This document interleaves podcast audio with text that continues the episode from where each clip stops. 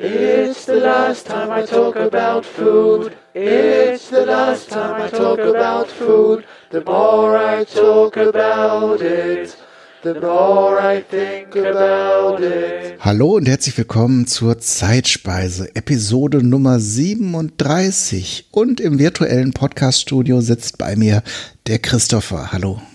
Hallo Kai, ich rede heute über ähm, auch wieder einen Hörerwunsch. Jetzt hauen wir sie raus, nämlich den ein Hörerwunsch vom Leben Ajuvo. Alle liebe Grüße an dieser Stelle. Und wir reden heute, wie schon angekündigt, über den Bismarck-Hering. Bevor ich kurz auf die Geschichte eingehe, mal kurz äh, zur Definition. Was ist eigentlich ein Bismarck-Hering?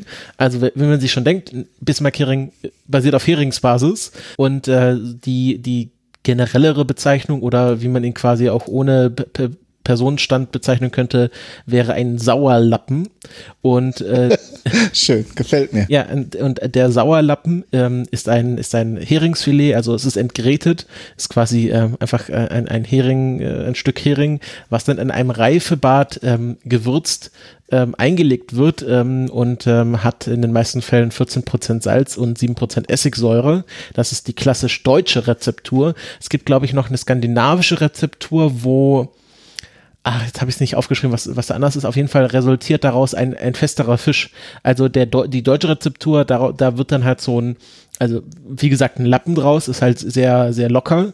Und ähm, ich glaube, die skandinavische Rezeptur, die machen irgendwas anders, was dazu führt, dass es dann ein Stück festeres Fisch wird. Würde, ich würde behaupten, dass es mehr Säure ist. Also das könnte ich mir vorstellen, weil die Proteine dann eventuell etwas stärker, etwas fester werden. Genau, ähm, also äh, das ist ähm, hier quasi der Unterschied und äh, klar, Bismarck-Hering ist klassisch deutsche Rezeptur und wurde tatsächlich halt um die Zeit besonders beliebt, wo auch Bismarck gelebt und gewirkt hat, nämlich äh, Ende des äh, 18., äh, Ende des 19., Anfang des 20. Jahrhunderts, also 20. Jahrhunderts dann nicht mehr, aber Ende des 19. Jahrhunderts ähm, und das aus einem wichtigen Grund, nämlich zu dieser Zeit wurde im Deutschen Reich auch äh, ein, ein sehr weitreichendes und zügiges Eisenbahnnetz gebaut, äh, die Deutsche Reichsbahn, ähm, was es ermöglichte, dass man ähm, Fischkonserven, also Bismarckhering, ähm, Frischfisch und Räucherfisch sehr schnell ähm, auch in die inneren oder die nicht in Küstennähe besiedelten Gebiete von Deutschland bringen konnte. Und dazu kommt natürlich, dass Deutschland ein sehr christliches Land ist, wo äh, Fastenzeit eingehalten wird und wo dann äh, zu gewissen Zeiten der Fischbedarf nochmal höher ist. Und ja, Ende des 19. Jahrhunderts gab es halt dann einfach einen erhöhten Fischbedarf oder die Leute, die dann, keine Ahnung, in Mitteldeutschland gelebt haben, hatten dann auch irgendwann auch den Wunsch, einfach mehr Fisch essen zu können und nicht nur, wenn sie in Küstennähe waren oder wenn es irgendwie aus dem Bach gefischt wurde. Und äh, deswegen ähm, wurden auch Fischkonserven, wie zum Beispiel der Bismarckhering oder wie man ihn sonst auch nennt, Sauerlappen, äh, zu dieser Zeit sehr, sehr beliebt. Und äh, jetzt kommen wir zur Frage, warum heißt der Bismarck-Hering Bismarck-Hering? Und äh, die Wikipedia gibt hier im Grunde vier Erklärungsversuche vor. Und das Schöne an diesen Erklärungsversuchen ist, sie also sie widersprechen sich nicht hundertprozentig gegeneinander. Also es könnte von allem so ein bisschen was wahr sein. Mhm. Ähm, die einfachste Erklärung ist, Bismarck fand einfach Hering geil. Ähm, es gibt so Geschichten, dass, Her dass Bismarck gesagt haben soll, ähm, wenn, Hering, wenn Hering genauso teuer wäre wie Kaviar oder wie Hummer, da gibt es verschiedene Überlieferungen, dann würden ihn die Leute weitaus mehr wertschätzen. Also er fand es ein bisschen schade, dass Hering so ein, ein, als, als ein Billigfisch verkauft wurde und ähm, er hätte es lieber gehabt, wenn die Leute ihn so wertgeschätzt hätten wie Hummer oder Kaviar, weil so hat er ihn anscheinend wertgeschätzt. Und ähm, ähm, es war anscheinend bekannter Vol bekanntes Volkswissen, dass der ähm, Reichskanzler Bismarck sehr gerne Hering aß, was uns, was uns zur zweiten Erklärungstheorie äh, führt, nämlich dem Stralsunder ähm, Fischkonservenhändler Johann Wichmann, der ähm, 1853 äh, 1000 Mark in der Lotterie gewann ähm, und dann beschloss aus seiner Schankstube, also war vorher Braumeister und seine Frau hat anscheinend im Hinterhof noch so Fischkonserven hergestellt, aber sein Hauptberuf war halt Schankmeister oder Braumeister ähm, und äh, mit diesem 1000 Mark Lotteriegewinn baute er sich dann eine Fischkonservenfabrik und äh, zum Geburtstag von Bismarck, zu einem Geburtstag von Bismarck, äh, schickte dieser äh, Fischkonservenhändler Bismarck ein Fässchen äh, seines äh, eigen, nach eigener Rezeptur eingelegten ähm, Sauerlappens. Und ähm, ja, der bedankte sich auch sehr herzlich und fand das sehr lecker und freute sich über dieses Geschenk. Und dann 1871 zur äh, Gründung des Deutschen Reiches. Ähm, schickte dieser Johann Wichmann anscheinend Bismarck nochmal ein Fässchen, diesmal quasi mit einem Anschreiben, ähm, äh, da, da Bismarck ihm ja diese, da Bismarck diese, diesen Hering so lecker fand, ähm, äh, bitte er sich doch in Zukunft äh, diesen Hering als äh, offiziell als Bismarck-Hering verkaufen zu dürfen. Und ähm, ja, Bis, äh, Hering, äh, Schwachsinn. Bismarck, nicht der Hering hat erlaubt, äh, dass Bismarck verkauft werden darf, umgekehrt. Bismarck hat erlaubt, dass ähm, der Hering äh, unter seinem Namen verkauft werden äh, darf. Und ähm, es gab auch ein offizielles Schreiben, was angeblich bis 1944 auf dem Schreibtisch dann des Enkels von Johann Wichmann, nämlich Hans Wichmann, lag und aber beim, äh, beim Bombenangriff auf Stralsund 1944 zerstört wurde. Und jetzt ähm, haben wir nur noch die Aussage der Urenkelin von, von Johann Wichmann, die das bis heute noch äh, behauptet. Und ähm, das Problem ist halt, wir haben dieses Dokument nicht mehr. Also sie behauptet, das wurde im Bombenangriff zerstört. Und jetzt ist halt die Frage, hat es das wirklich gegeben oder nicht? Man kann es bis heute nicht mehr belegen. Bei den Unterlagen von Bismarck findet man jetzt natürlich keine Abschrift dieses einen Briefes an den einen Fischhändler aus Stralsund. Aber ähm, ja, den, den Fischhandel Johann Wichmann gibt es bis heute in Stralsund und die behaupten bis heute, dass sie im Grunde die Erfinder des Bismarck-Herings sind. Ähm, ein dritter Erklärungsversuch, der jetzt in eine bisschen andere Richtung geht, ähm, hängt mit dem eigenen Essverhalten von äh, Otto von Bismarck zusammen, ähm, denn der war notorisch dafür bekannt, dass er sehr, sehr viel aß und auch zu sehr äh, fragwürdigen, Ze fragwürdigen Zeiten. Also Bismarck hatte anscheinend einen ähm, sehr ausschweifenden Lebenswandel, dass er teilweise bis 12 Uhr schlief, äh, dann zum Frühstück gleich Roastbeef und Steak aß und ähm, gerne auch mal sechs Spiegeleier. ähm, dann extrem viel arbeitete bis zwei Uhr nachts, äh, nochmal, äh, also äh, über den Verlauf des Tages drei dieser Mahlzeiten in äh, ähnlichem Umfang ähm, aß und dann abends noch drei bis vier Pfeifen rauchte und dann um zwei Uhr nachts ins Bett ging, ähm, sich die ganze Nacht natürlich erbrach wie wild, weil er einfach zu viel gegessen hatte und am nächsten Morgen gleich weitermachte. Ähm, es gibt hier auch eine Aussage, glaube ich, von seiner Frau, ähm, nee, oder es gibt hier, nee, aus dem Tagebuch eines Assistenten von Bismarck. Ähm, beim Vortrage finde ich den Fürsten sehr elend. Die Zunge erscheint gelähmt. Die, das Aussehen erschreckend verändert. Er glaubt, gestern Abend einen Schlaganfall gehabt zu haben. Hat nicht geschlafen, sich fortwährend übergeben. Die Fürstin sagt mir, ihr Mann habe gestern unendliche Massen von Waldmeister Bowlen-Eis zu sich genommen und dazu sechs Eier mit Butter gegessen. kann man sich erklären, warum sie sich die ganze Nacht überbrochen, äh, erbrochen hat. ja, ähm, und ähm, da wird einem schon schlecht, wenn man das hört. Genau, ähm, also ich glaube heute, wenn man heute Bismarck so ein bisschen historisch diagnostizieren würde, würde man sowas wie, keine Ahnung, Depression in Verbindung mit Binge-Eating Disorder diagnostizieren. Ich kann mir vorstellen, bei dem Chef, den er hatte, also Kaiser Wilhelm II., wäre ich auch depressiv geworden. Ähm, von dem her, also gesund war das nicht, das wusste Bismarck auch. Er wog dann, ich glaube, äh, zu Hochphasen irgendwie 130, 140 Kilo und er fühlte sich halt wirklich nicht gut.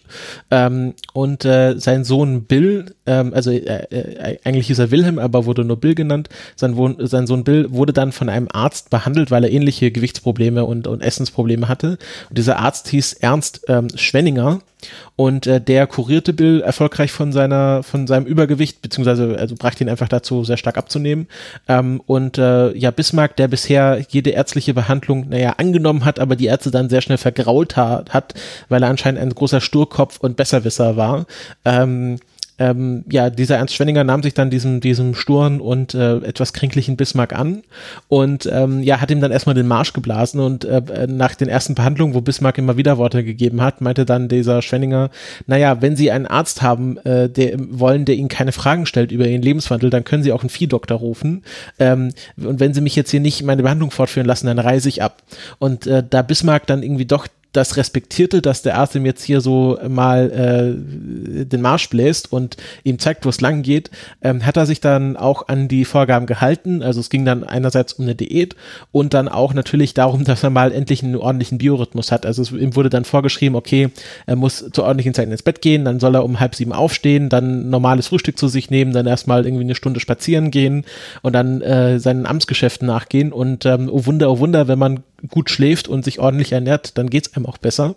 Ähm, Bismarck hat dann auch sehr stark abgenommen und wog dann ähm, Lebzeiten nie mehr als 100 Kilo bei einer Körpergröße von 1,93. Also äh, ihm ging es dann auch äh, gesundheitlich anscheinend besser. Und äh, aus Dank äh, hat dieser hat ihn die hat Bismarck diesen Ernst Schwenninger dann zum Professor in der Charité in Berlin für für ähm, für Dermatologie berufen, weil anscheinend hatte Bismarck auch durch seinen Lebenswandel sehr starke Hautprobleme. Und ähm, ja, die anderen die anderen Mediziner fanden diesen Ernst Schwenninger nie so geil, weil der war auch so, so ein komischer Alternativtypi, ähm, also so Vitalismus und äh, alternative Heilkunden und Bioenergie-Sachen, also der hatte auch schon sehr komische Ansichten. Aber, und jetzt kommen wir wieder zum Bismarck-Hearing zurück, ähm, ein Teil dieser Diät soll angeblich gewesen sein, dass er äh, Bismarck eine Zeit lang nur Hering essen durfte und das anscheinend den Ausschlag gegeben hat, dass, Hering, äh, dass Bismarck so stark abgenommen hat. Was ich mir durchaus vorstellen kann, weil wenn du nur Hering isst, dann isst du davon nicht mehr so viel und dann ja isst du generell weniger, ähm, weil irgendwann hast du auch, auch wenn du Hering richtig geil findest, hast du da auch am Schluss keine Lust mehr drauf. Ähm, und das ist jetzt halt die, äh, die, äh, die dritte Erklärungstheorie, dass, äh, dass ähm, diese Bismarck-Herings-Diät dazu geführt hat, dass es ihm besser ging. Und ähm, ja, seitdem ist halt diese Art von Hering, die er damals gegessen hat, Bismarck-Hering hei heißt. Ich habe das versucht irgendwie urkundlich be äh, einen Beleg zu finden. Es gibt keinen, es gibt da nur auch anekdotische Evidenz. Also auch hier gibt es keine mm, Unterlagen aus erster Hand, Dokumente, wo die besagen würden, dass Bismarck je diese Diät gemacht hat, dass es ihm überhaupt geholfen hat oder dass ähm, deswegen der Bismarck-Hering Bismarck-Hering heißt. Ähm, aber anscheinend hat die hat, hat diese Behandlung von diesem Ernst Schwenninger Bismarck geholfen, einfach sein sein sein sein Lebensrhythmus so ein bisschen umzustellen und ähm, er, dass er sich nicht mehr so kränklich und schwach fühlt und äh, keine sechs Eier mit Butter essen muss. Ähm, die vierte Erklärung, und die bringt jetzt alles so ein bisschen zusammen, äh, kommt von der Kulturhistoriker, Kulturhistorikerin und Journalistin Petra Föde, äh, die ein ähm, ganzes Buch über kulinarische Legenden geschrieben hat. Äh, was passenderweise den Titel hat, wie Bismarck auf den Hering kam, kulinarische Legenden. Ähm, und dort meinte sie, naja, zu der Zeit wurde halt alles nach Bismarck benannt. Also es gab Bismarck-Türme, es gab Bismarck-Denkmäler, es gab Bismarck-Schiffe und äh, es gab auch mehrere verschiedene Gerichte, die Bismarck hießen oder Bismarck-Hering, Bismarck, keine Ahnung, Eisbecher, was weiß ich. Ähm, und halt nur der Bismarck-Hering hat überlebt. Also es gibt da noch eine andere Geschichte, dass Bismarck mal beim Deutsch-Dänischen Krieg ähm, äh, bei einem äh, Wirt äh, zu Gast war und der ihm Hering vorgesetzt hat und das fand er so lecker, dass seit dem Zeitpunkt ähm, auf dieser Karte dieses einen Wirtes Bismarck-Hering stand. Und ich glaube, es stimmt einfach alles. Also ich kann mir vorstellen, dass mehrere Leute zu mehreren Zeitpunkten auf die Idee kamen, ihren Sauerlappen Bismarck-Hering zu nennen. Ähm, und ähm, ja, das hat sich halt wahrscheinlich auch dadurch festgesetzt, dass zu dem Zeitpunkt ähm, Fischkonserven deutschlandweit sehr beliebt wurden, dass es gleichzeitig einen sehr großen Nationalismus gab, also dass es noch viel besser war, wenn ähm, das Essen irgendwie einen nationalistischen Unterton hatten, hatte. Wir hatten das in der Dr. Oetker-Folge mit diesem Mondamin und Gustin, also dass dann auch Dr. Oetker so die nationale Karte ausgespielt hat ähm, gegen die Engländer. Ähm, und ich glaube, von allem ist so ein bisschen was äh, hängen geblieben und äh, deswegen heißt der Bismarck-Hering heute Bismarck-Hering. Ähm, ich habe jetzt auch mal, es gibt ja bei Google dieses N-Gramm, wo man schauen kann, seit wann welche Wörter verwendet werden. Und da taucht äh, der Bismarck-Hering so um 1910 auf, ähm, aber nicht quasi in einem historischen Buch, sondern der, ich, ich glaube, das älteste was, älteste, was ich gefunden habe, war einfach eine Erzählung aus 1910, wo jemand ähm, bei, bei glaube ich, bei einer Schwiegermutter oder Mutter zu Gast ist und ähm, sie ihm so viel vorsetzt, weil der Junge isst ja zu wenig und dann wird er erzählt, dass er schon den vierten Bismarck-Hering genommen hat, obwohl er gar keinen Hunger mehr hat, aber äh, die Wirtin des Hauses oder die Mutter, ich weiß nicht genau, wie die in Verhältnis standen, setzt ihm halt immer weiter Essen vor. Und ich glaube, das war in Google Ngram auf jeden Fall die früheste Erwähnung von Bismarck-Hering. Ähm, es gibt, äh, wo der Bismarck-Hering auch auftaucht, äh, ist bei einem Flüsterwitz aus dem Dritten Reich. Ähm, da habe ich noch einen kleinen Schlenker hingemacht. Flüsterwitze sind Witze, die quasi jetzt so unter der Hand geflüstert werden, weil man dafür halt zum Beispiel im Dritten Reich für bestraft werden konnte. Und äh, da gibt es einen Flüsterwitz, ähm, der besagt, ähm, äh, kommt ein Gast ins Wirtshaus und bestellt ein Hitlerhering und dann fragt der Wirt, was ist denn denn Hitlerhering? Da meinte er, ja, ein Bismarck-Hering ohne Kopf. Sehr gut. Ähm, genau, und solche, solch, äh, bei solchen Flüsterwitzen kam der Bismarck-Hering anscheinend auch vor. Also so äh, mit dem Beginn des 20. Jahrhunderts war das halt einfach ein stehender Begriff und jeder wusste, was gemeint war. Aber man kann jetzt nicht mehr genau sagen, welche der verschiedenen Theorien stimmen und das Wahrscheinlichste ist, dass einfach alle stimmen. Mhm. Ja, äh, Kai, wie, wie, wie ist dein Verhältnis zum Sauerlappen? Ich kenne äh, die früheste Erinnerung, die ich an den Bismarck-Hering habe, ist, ähm, dass wenn wir früher in der Stadt bummeln waren, bei einer größeren Kette von ähm, äh, so Fischrestaurants äh, an, draußen immer angehalten haben und ein Fischbrötchen gegessen haben. Und da gab es tatsächlich auch immer welche mit äh, Bismarckhering und Zwiebeln und ein bisschen Salat. Und das mag ich bis heute eigentlich gern so als, äh, so als Schnittbrötchen mit, mit ähm, diesem Bismarckhering belegt. Ja, so kenne ich es tatsächlich auch. Es gibt ja noch die Variante mit äh, Bratkartoffeln. Ähm, aber ich kenne das tatsächlich auch eher auf dem Brötchen äh, aus dieser größeren ähm, Fischrestaurantkette, die man äh, teilweise sieht. Ähm, ich, ich, also das ist jetzt auch bei mir anders als bei den Königsberger Klopsen da war ich auch schon sehr früh dabei, dass ich das mochte. Auch wenn das, auch wenn ich würde, sagen würde, das ist schon ein sehr erwachsener Geschmack. Also da mhm. ist dann sauer eingelegten Hering mit Zwiebeln.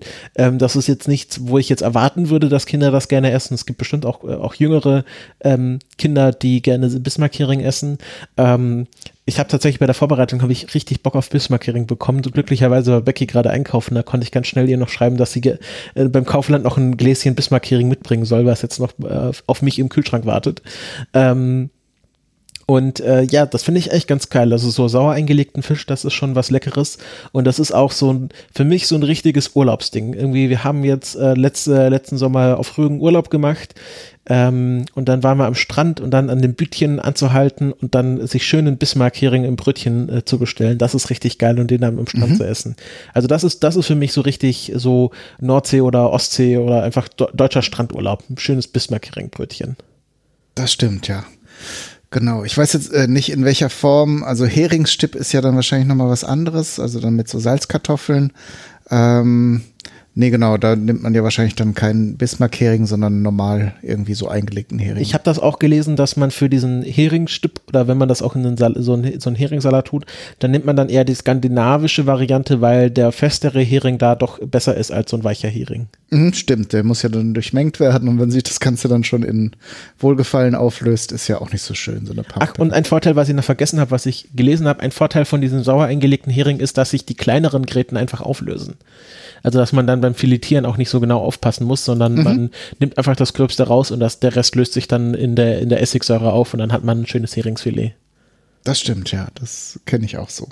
Beziehungsweise werden die dann, glaube ich, so mürbe, brüchig, dass sie dann beim Kauen oder äh, ja, genau. so sehr schnell zerfallen.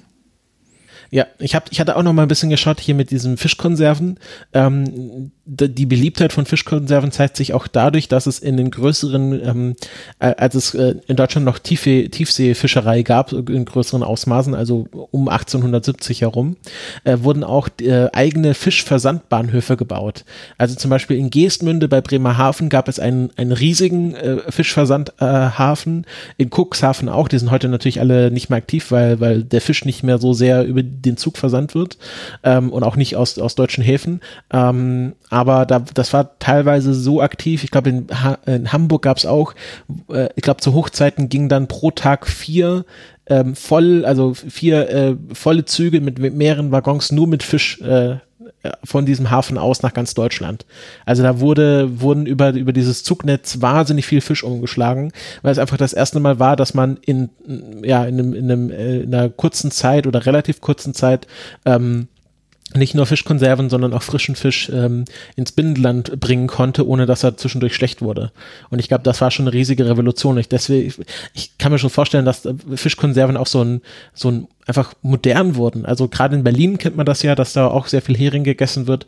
Ich kann mir vorstellen, dass zu dieser Zeit einfach, es einfach modern war, dass man Fischkonserven sich gekauft hat, weil man das jetzt einfach konnte zu einem erschwinglichen Preis oder dass es sie überhaupt gab. Und ich glaube, da ist quasi, ähm, kommt halt auch die Beliebtheit her und wenn sich das halt um 1870 beliebt wird, ist es, liegt es auch nicht fern, dass es dann nach Bismarck benannt wird. Mhm. Gut, ähm, glaube, das war es jetzt auch zum Bismarck-Hering und äh, es bleibt mir nur noch die abschließende Frage. Lieber Kai, weißt du schon, was du nächste Folge machen möchtest? Nein, ich habe mir jetzt mal vorgenommen, erst ein Thema auszuwählen und zu gucken, ob es da was drüber zu erzählen gibt und dann äh, eine Entscheidung zu treffen. Ich habe tatsächlich jetzt noch nichts ausgesucht. Ist natürlich auch immer fies, weil, ähm, um mal ein bisschen hinter die, hier den Vorhang zurückzuziehen und so ein bisschen die Leute hinter die Kulissen blicken zu lassen. Wir nehmen ja immer vier Folgen am Stück auf und ähm, wir sind jetzt quasi am Ende unseres äh, unserer Recording Session und die nächste Folge nehmen wir dann wieder in einem Monat auf und ähm, ich habe dann immer das Glück, dass wenn ich gefragt werde, schon gleich in der nächsten Folge drankomme und dann natürlich schon ein Thema vorbereitet habe. Weswegen es immer ein bisschen fies ist, den Kai zu fragen, weil der dann schon einen Monat vorher wissen muss, was er, was er machen will. Ähm, deswegen seht es uns nach, äh, lasst euch überraschen und äh, ich bin mir sicher, dass wir, äh, dass alles, was kommt, sehr kulinarisch äh, extravagant sein wird. Auf jeden Fall. Und mit diesen Worten verabschieden wir uns für äh, heute, wünschen euch alles Gute, bis zum nächsten Mal und tschüss. Tschüss. Eat my head with cream. Eat my arms with mayonnaise. Eat my legs with ketchup. And invite friends around to taste my ass.